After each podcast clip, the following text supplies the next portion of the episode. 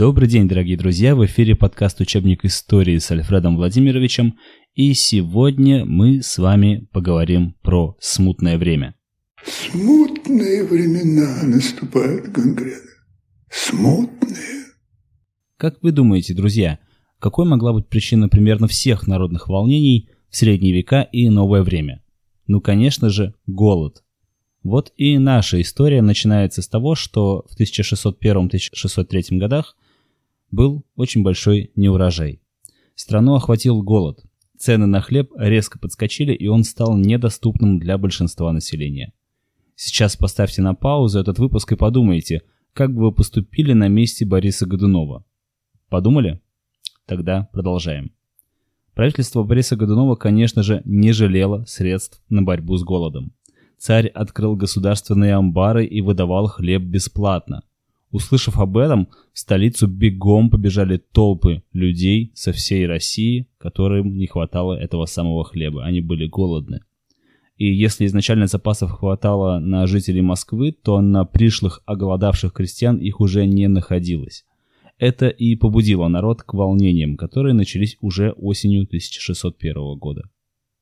Голодные люди стали силой отнимать хлеб у торговцев, толпы голодных вооруженных людей сбивались в шайки, которые рыскали в поисках пропитания и занимались разбоем и грабежом. Многие крестьяне и жители городов уходили на юг, пополняя свободолюбивые казацкие общины. Запомните раз и навсегда, мои дорогие слушатели, чем ниже уровень жизни, чем выше процент безработных, тем пышнее расцветает преступность. Особенно большие неприятности приносил отряд под предводительством Хлопко, который действовал недалеко от столицы. Против разбойников было послано большое войско во главе с воеводой Басмановым. Осенью 1603 года в сражении под Москвой отряд повстанцев был разгромлен. Раненый Хлопко был взят в плен и казнен. Однако многие бандиты бежали на окраину страны, в Северскую землю и Нижнее Поволжье, где вновь занялись разбоем. Чтобы успокоить народ, преимущественно богатый, конечно, боярский народ, царь Борис восстановил Юрьев день и отменил сыск беглых крестьян, то есть откатил реформы последних Рюриковичей. Но это уже не остановило народное недовольство царем. Ему припомнили все – и убийство царевича Дмитрия, и то, каким образом он пришел к власти, и его происхождение. Подняли голову и бояре, которые его так давно не взлюбили. А в это время по Москве упорно ползли слухи, что царевич Дмитрий на самом деле не погиб, а вполне себе жив и вот-вот появится и облегчит жизнь народа. И действительно, в 1601 году в Речи Посполитой объявился некто, кто мнил себя чудом спасшимся царевичем Дмитрием. Это был беглый монах чудового монастыря Григорий Отрепьев. Он был смел, обладал живым умом и обещал всем все, что угодно такой Гришка Обещалкин. Он тайно принял католичество и поклялся папе римскому ввести его и в России. Он обещал передать Смоленск и Северскую землю польскому королю, а Новгород, Псков и миллион золотом дочери польского магната Мнишика Марине, на которой он и собирался жениться. В итоге польский король Сигизмунд III разрешил ему набирать в своих владениях войска, но воздержался открыто признать Отрепьева российским царевичем. В 1604 году Лжедмитрий со своим войском перешел российскую границу. Его силы быстро росли за счет недовольных своей жизнью людей. Рассылая по всей стране прелестные грамоты, он обещал облегчить жизнь всем слоям населения. Народ бесхитростно поверил в пришествие доброго и справедливого царя, как в нашей истории бывало не раз. Русский народ честный, оттого и наивный. Мы не всегда понимаем, когда нас обманывают. Так было тогда, так есть и сейчас в большой степени.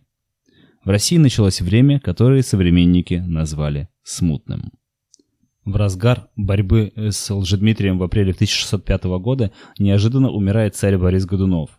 То ли сам умер, то ли его отравили, до сих пор неизвестно. В итоге на престол был возведен его 16-летний сын Федор. Ненависть бояр к Годунову была столь сильна, что они были готовы видеть на российском престоле кого угодно, только не Борисов род. Русская армия, воевавшая против самозванца, вместе со своими воеводами после смерти Бориса Годунова перешла на сторону природного царевича Дмитрия. 1 июня 1605 года восставшие москвичи, подстрекаемые боярами, ворвались в Кремль и свергли юного Федора Борисовича. Через несколько дней он был убит. 16-летнего государя просто взяли и убили. Тяжелое было время, смутное. Таким образом, путь Лжедмитрия к российскому престолу освободился. В июне 1605 года войско самозванца вступило в Москву. Лжедмитрий I разыграл перед толпой людей сцену встречи любящего сына с матерью. Запуганная вдова Ивана Грозного растерялась и не смогла вымолвить ни слова. Этого было достаточно, чтобы присутствующие поверили, что Лжедмитрий – настоящий царевич. Однако патриарх Иов отказался признать в Лжедмитрии сына Ивана IV, за что был низложен и заточен в монастырь. Тем не менее, вскоре под ликующие крики толпы Лжедмитрий I был провозглашен царем. Самозванец возвратил из ссылки бояр, которые пострадали при Борисе Годунове. Филарет Романов был возведен в сан митрополита Ростовского. Кстати, запомните Филарета Романова, он нам вскоре еще повстречается. На первых порах новый царь заигрывал с народом – лично выслушивал все жалобы и просьбы, отменил казни, начал борьбу с поборами и взятками. Но он забыл одно из своих главных обещаний – дать полную свободу крестьянам. Москвичи с неприязнью наблюдали за поведением молодого царя, который не считался с русскими обычаями и традициями. Он носил польскую одежду, ходил по улицам столицы без свиты, перед обедом не молился, а после обеда не мыл рук и не спал. Вот по таким признакам его и стали подозревать в том, что он самозванец. Чашу народного терпения переполнила свадьба Лжедмитрия с Мариной Мнишек, на которую съехалось около двух тысяч поляков. Бракосочетание проходило с нарушениями принятых на Руси православных обычаев. Приглашенные на свадьбу поляки вели себя вызывающе, входили в церковь, не снимая головных уборов, громко смеялись и разговаривали, избивали и грабили жителей. Войско взбунтовалось. Говорят, царь не настоящий. Поведением Лжедмитрия было недовольно боярство, так как, став царем, он отстранил бояр от принятия большинства решений. Боярам и в первую очередь князьям шуйским были доподлинно известны обстоятельства гибели настоящего царевича Дмитрия, потому что Василий Шуйский как раз по указанию царя Федора Ивановича и расследовал причины смерти царевича. Пока власть была в руках Бориса Годунова, Шуйский публично клялся на площади, что царевич Дмитрий действительно умер. Но это не помешало ему позже признать в Лжедмитрии истинного царевича. Используя недовольство простого люда, новым царем боярские круги организовали заговор. В ночь на 17 мая 1606 года, подняв набатным звоном москвичей, бояре-заговорщики вырвались в Кремль, схватили Лжедмитрия и убили его. Труп самозванца был выставлен на Красной площади на поругание. Через трое суток его сожгли, пеплом зарядили пушку и выстрелили в сторону Речи Посполитой, страны, откуда он пришел. Fatality. Но на этом история Лжедмитрия не закончилась. Но царский престол пустовал недолго. В 1606 году на Земском соборе, собранном из жителей Москвы, царем был выкликнут князь Василий Иванович Шуйский. Потомок Суздальско-Нижегородских князей при воцарении поклялся не допускать безграничного самовластия. Он обещал также не слушать ложных доносов и не отнимать имущество у наследников и родственников осужденных. Патриархом Русской Православной Церкви был избран сторонник Василия Шуйского казанский митрополит Гермоген, который обеспечил новому царю поддержку духовенства. Не успели убрать с Красной площади труп самозванца, как по Москве поползли слухи, что убили во дворце не Дмитрия, а кого-то другого – эти слухи сразу же сделали положение Василия Шуйского очень шатким. Недовольных боярским царем было очень много. Некоторые искренне верили в спасение царевича, другие считали, что только имя Дмитрия могло придать борьбе с Шуйским законный характер. Благодатную почву эти слухи нашли на юго-западе и юге страны, где продолжали буйствовать крестьянские волнения и где год назад активно поддерживали Лжедмитрия I. Вскоре движение недовольных возглавил Иван Болотников – в молодости он был военным холопом князя Телятевского. Во время похода попал в плен крымским татарам, затем был продан в рабство в Османскую империю, где стал гребцом-невольником на галере. Во время одного из морских сражений Болотникову удалось освободиться, он бежал в Венецию, по пути из Италии на родину Болотников попал еще и в Речь Посполитую, здесь из рук ближайшего сподвижника Лжедмитрия I он получил грамоту о назначении главным воеводой в царском войске и как раз это войско собиралось в Путивле на границе России и Речи Посполитой. Вот такой сложный жизненный путь простого русского Ивана. Поверив в истинного царя, Болотников двинулся из Путивля в Москву. Осенью 1606 года повстанцы подступили к столице и расположились в селе Коломенском. В лагерь Болотникова стеклись люди, недовольные царем Василием Шуйским. Здесь были не только крестьяне и холопы, но и казаки, стрельцы и дворяне. Среди воевод Болотникова был и князь Телятевский, который был его хозяином ранее. Осада Москвы продолжалась пять недель.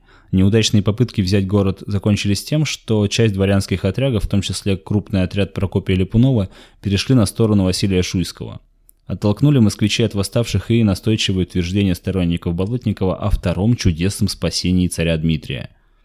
Многие жители столицы сами видели мертвого самозванца и не верили рассказам о его воскрешении – в решающей битве у Коломенского в декабре 1606 года ослабленные отряды Болотникова были разбиты и отошли в Калугу и Тулу. В Калуге Болотников быстро привел в порядок городские укрепления. Подошедшее царское войско не только не смогло взять город, но и потерпело поражение. Другим центром сопротивления стала Тула. На помощь Болотникову прибыл отряд из Поволжья, возглавляемый еще одним самозванцем, царевичем Петром, который якобы был сыном царя Федора Ивановича. Василию Шуйскому удалось собрать большое войско. Он смог сделать это благодаря серьезным уступкам дворянству. В сражении под Каширой в мае 607 года отряды Ивана Болотникова потерпели поражение. Их остатки укрылись за крепостными стенами Тулы, и осада города длилась около четырех месяцев. Убедившись, что Тулу невозможно взять при помощи оружия, Василий Шуйский приказал соорудить плотину на реке Упе. Поднявшаяся вода затопила часть города – в Туле начался голод. 10 октября 1607 года Иван Болотников, поверив обещанию царя сохранить ему жизнь, сложил оружие. Но Василий Шуйский жестоко расправился с руководителями восстания, Болотникова сослали в монастырь, где вскоре он был ослеплен и утоплен, а царевича Петра повесили. Однако большинство восставших все же отпустили, они выжили. Но Василий Шуйский рано праздновал победу. Отдельные очаги внутреннего кризиса постепенно перерастали в гражданскую войну. Да-да-да, звуком из старого доброго Mortal Kombat мы объявляем второй раунд эпохи самозванцев. Летом 1607 года на юго-западе страны объявился новый самозванец. Его по просьбе Болотникова отыскал в Могилеве казачий атаман Иван Заруцкий. Низкорослый бродячий учитель напоминал фигурой убитого в Москве самозванца. С большим трудом удалось убедить бродягу принять имя царевича Дмитрия – Затем он был перенаправлен в Россию, где остатки войск Болотникова признали его своим государем. В конце лета 1607 года отряды Лжедмитрия II двинулись на помощь Болотникову, осажденному в Туле. Жители юго-западных городов России встречали самозванца и его воинов хлебом и солью. Капитуляция повстанческой армии в Туле вызвала разброд в войсках самозванца, однако в ноябре 1607 года когда к воскресшему царю Дмитрию присоединились остатки разбитых отрядов Болотникова и боеспособность его армии была восстановлена, появилась надежда на позитивный исход всего предприятия. К тому же в лагерь нового самозванца хлынули привлеченные его щедрыми посулами отряды польских наемников, вскоре ставшие его основной опорой. Лжедмитрий II решил отправиться по стопам своего предшественника на Москву. Беспрепятственно последовав к столице, войско самозванца летом 1608 года обосновалось у подмосковного села Тушино. Вскоре туда прибыли новые польские отряды. Вместе с ними была Марина Мнишек, которую отпустил из плена Василий Шуйский по настоянию польского короля. И опять была разыграна сцена признания Марины нового самозванца своим мужем и истинным царем Дмитрием. Возродились и планы Папы Римского о введении католичества в России. А польский король был намерен присоединить западные русские земли к польско-литовскому государству. Вскоре Тушино стала как бы второй столицей России со своим царем, прозванным в народе Тушинским вором, Боярской думой и своим патриархом. Им стал захваченный поляками ростовский митрополит Филарет. В Тушино начали стекаться дворяне и бояре, которые были обделены царским вниманием. Вниманием царя Василия, в смысле. Некоторые московские бояре присягали самозванцу и, получив награду земли с крестьянами, возвращались к шуйсками за еще более высокими чинами и наградами. Такое поведение бояр получило презрительное название тушинских перелетов. Сейчас бы мы их назвали скороходами, которые переобуваются на ходу. Тушинское войско постоянно пополнялось и за счет простого люда. Его численность, по свидетельству современников, достигала 100 тысяч человек. Это огромная армия для того времени, друзья. Но скоро в настроении крестьянства и посадских людей произошел резкий перелом.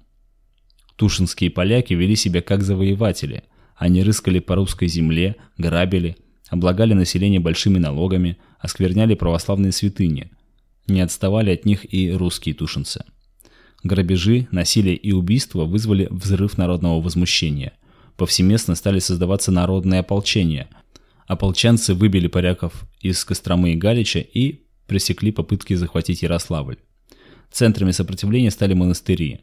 16-месячную осаду героически выдержал Троица-Сергиев монастырь. Однако Василий Шуйский в борьбе с самозванцем не решился опереться на силы народа.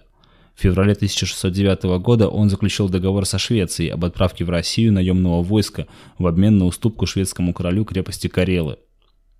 Весной 1609 года шведские и русские войска под общим командованием талантливого полководца, племянника царя Михаила Скопина-Шуйского, выступили из Новгорода. В течение лета 1609 года они освободили северо-восточную часть России, в июле разгромили войска тушинцев под Тверью и двинулись на Москву. Шведские отряды потребовали немедленной уплаты обещанного жалования, но денег в казне не было. После того, как со шведами не сложилось, Скопин-Шуйский стал опираться на силы народных ополчений. Тем временем обстановка в стране обострялась до предела. Заключение Шведско-Русского союза дало польскому королю Сигизмунду III желанный повод для открытого вторжения в Россию, так как Речь Посполитая и Швеция находились в состоянии войны. В сентябре 1609 года Речь Посполитая объявила войну России. Польско-литовское войско под предводительством Сигизмунда III осадило Смоленск. В течение 20 месяцев небольшой гарнизон, горожане, жители окрестных сел и деревень, руководимые воеводой Михаилом Шейном, мужественно противостояли силам врага.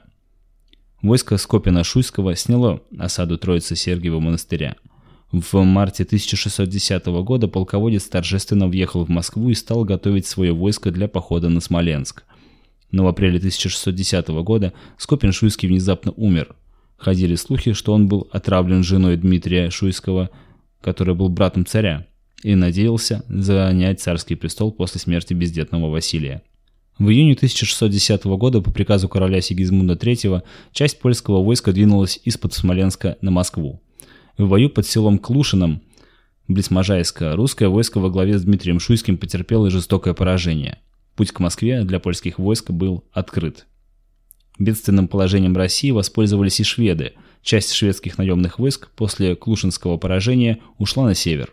В 1611 году шведские отряды во главе с Якобом де Лагарди захватили Новгород и все русское побережье Финского залива, силой добиваясь признания шведского принца Карла Филиппа русским царем между Делагарди и новгородскими светскими и духовными феодалами, которые пытались представить российское государство в целом, был заключен договор.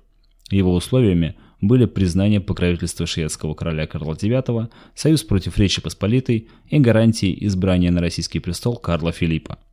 Пользуясь данным договором, шведские войска к весне 1612 года захватили Гдов, Порхов, Старую Руссу, Ладогу, Тихвин и другие города. Тем временем в Пскове некий Сидорка объявил себя новым царем Дмитрием. Впрочем, это уже совсем другая история. Дорогие друзья, я записываю этот выпуск 8 марта 2022 года, в Международный женский день. Сегодня я бы хотел поздравить всех женщин мира, всех национальностей, вероисповедований и цветов кожи. Вы прекрасны, вы любимы, Мир еще не окончательно сошел с ума только благодаря тому, что вы в нужную минуту умеете остановить людей, которые принимают глобальные решения. В наше неспокойное время, когда разговоры о войне и мире перестали быть беспредметными, это ваше умение очень нужно и очень важно. Вы и только вы знаете, как дорога человеческая жизнь, потому что только вам известно, как тяжело она дается. Спасибо вам.